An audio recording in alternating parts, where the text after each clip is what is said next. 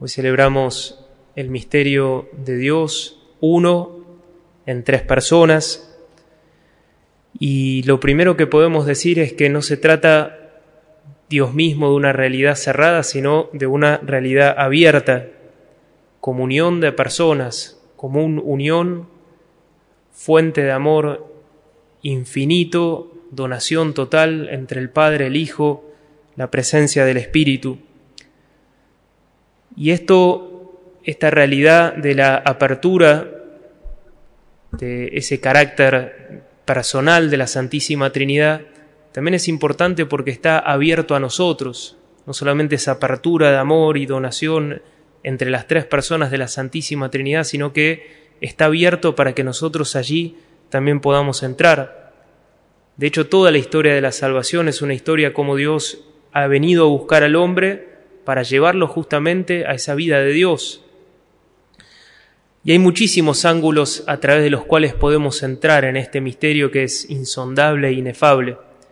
Lo que les propongo hoy es entrar a través de la realidad y del don tan grande de ser hijos de Dios.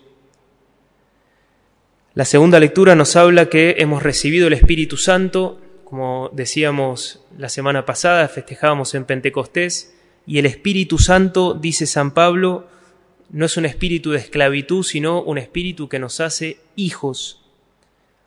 Y de hecho la palabra que utiliza para designar ese nuevo vínculo con Dios es la de Abba, que conocemos que es una palabra, es una de esas palabras que la Biblia no traduce. Y no la traduce, la utiliza en, en el arameo original, porque es una de esas palabras que no tiene una traducción, no hay una palabra en español que la describa definitivamente. Porque por un lado expresa una gran sensación de reverencia y de piedad y de respeto, pero a su vez está cargada de cercanía y de amor. Algo así como lo que un hijo cuando lo llama pa a su padre, que nosotros aquí, al menos en Argentina, tenemos esa costumbre, Está cargada de amor, cargada de cercanía, pero a su vez cargada de un gran respeto y una gran reverencia. Como un hijo llama a su padre, de esa manera el Espíritu Santo nos sumerge en esa nueva relación. Y ya no es un espíritu de esclavo. El amo no es cercano al esclavo. El amo no piensa y no vive y no ama como a su propio hijo al esclavo. Pero el Espíritu de Dios y el Espíritu de Jesús nos comparte esa nueva relación, que el Padre sí. El Padre sí se interesa, el Padre sí conoce, el Padre sí protege, el Padre sí provee. Si un Padre, un verdadero Padre, está profundamente interesado en su Hijo. Y este es el modo en el cual Jesús lo llamó a su Padre. Él mismo lo llamó Abba. Entonces cuando Jesús nos da su Espíritu, nos comparte esa misma relación, el mismo grado de cercanía, de amor, de amistad, de protección, todo lo que Jesús experimentó en su vida terrena, nos lo comparte.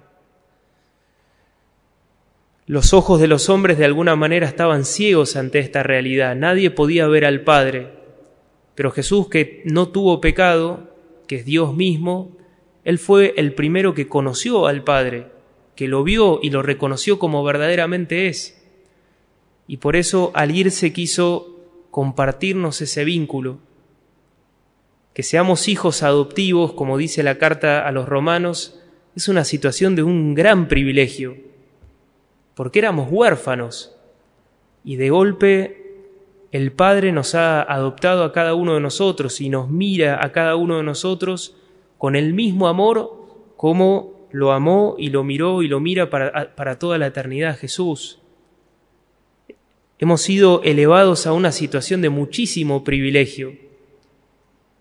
Nos, nos han elevado a la altura del Hijo y podemos entrar, los cristianos podemos entrar en esa realidad de un vínculo cercano, de conocer la protección, el amor que Dios tiene para nosotros, de ya no vivir huérfanos, como si nadie estuviese detrás nuestro, sino que tenemos la gran oportunidad, la, el privilegio de poder vivir como hijos.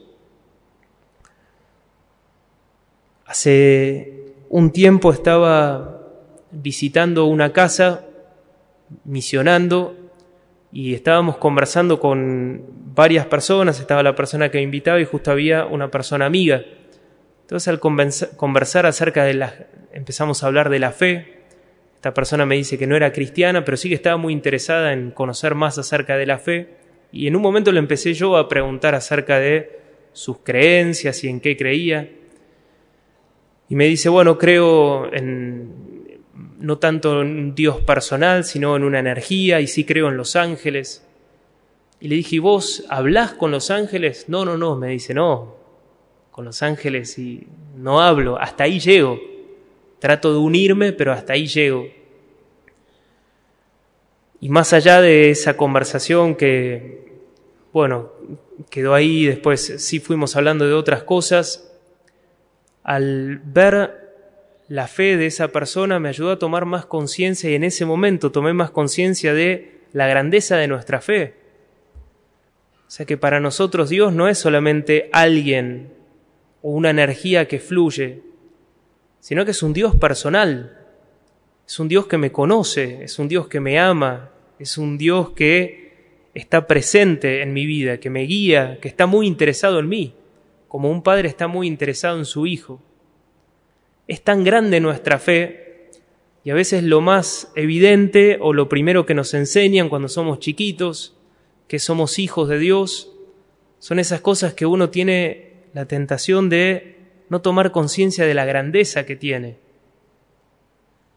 Alguien que fue muy consciente de esta realidad fue el cardenal Newman, y una vez él estaba predicando, estaba hablando a jóvenes universitarios, y les dijo lo siguiente acerca de esto.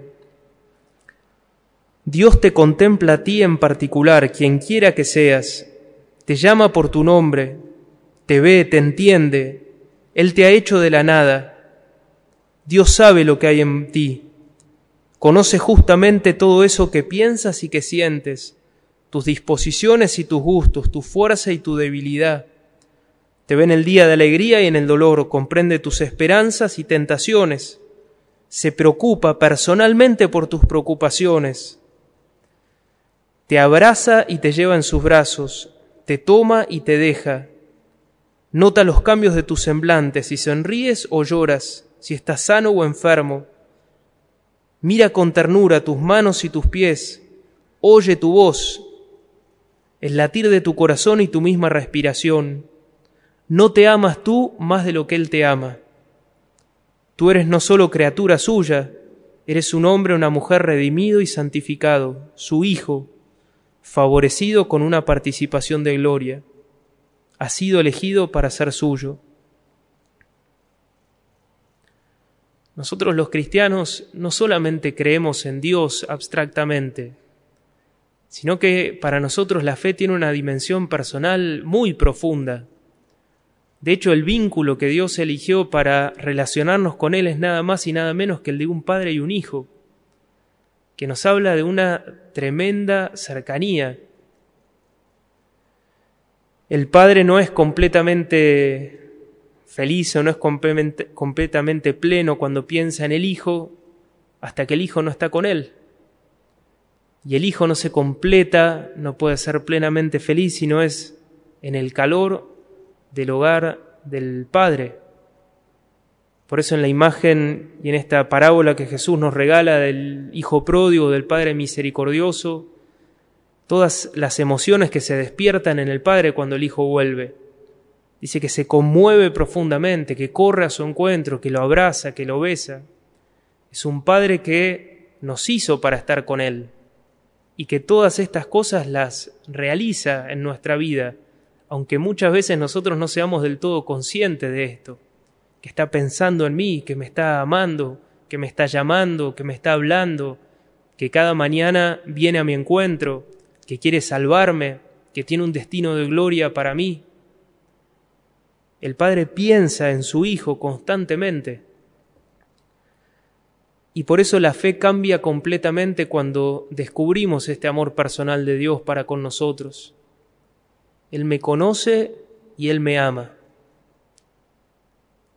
Y miles de personas y millones de personas a lo largo de toda la historia, es un antes y un después, cuando esto, por obra del Espíritu Santo, se hace realidad en tu corazón, cuando te das cuenta que Él es tu Padre verdaderamente, que todas estas cosas no son palabras, sino que es la realidad más profunda. Frecuentemente pensamos, cuando pensamos en la realidad de ser hijos, que lo primero del hijo es portarse bien, o así me decían cuando yo era por lo menos pequeño, sos mi hijo, portate bien, no hagas papelones, no me hagas quedar mal, sobre todo cuando nos sacaban a mí, a mis hermanos, que éramos verdaderos indios de niños, a algún lugar público. Acuérdense, no me, no me hagan quedar mal. Y generalmente a veces ese modo de acercarnos a ser hijos como que queda plasmado, grabado en el corazón y no solamente lo trasladamos a nuestra niñez, sino que de alguna manera a nuestra relación con Dios también. Entonces lo que sucede es cuando alguien no se porta tan bien es que se siente un poco en falta y termina alejándose un poco del Padre o de la casa del Padre como veíamos recién en el ejemplo del hijo pródigo.